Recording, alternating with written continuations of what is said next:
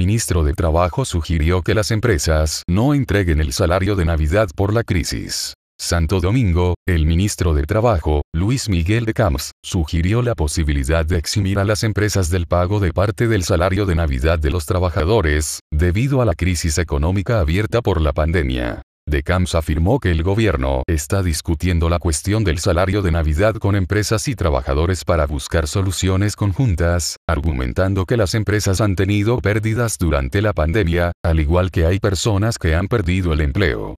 No es justo que se pretenda que el empleador pueda pagar como si no hubiese habido suspensiones, pero tampoco es justo que el trabajador tenga que cargar con todo el peso del salario de Navidad, dijo De Camps en declaraciones a periodistas. Las declaraciones de Decamps se producen después de que varios medios publicasen este viernes detalles del proyecto de ley de los presupuestos generales de 2021, en los que se propone aplicar impuestos a la paga de Navidad. Según esas informaciones, el presupuesto también prevé otros nuevos impuestos, entre ellos una tasa del 3% sobre las transacciones con tarjeta en compras en moneda extranjera, lo que afectaría al comercio electrónico y a servicios de Internet como Netflix o Spotify, que se facturan en el extranjero.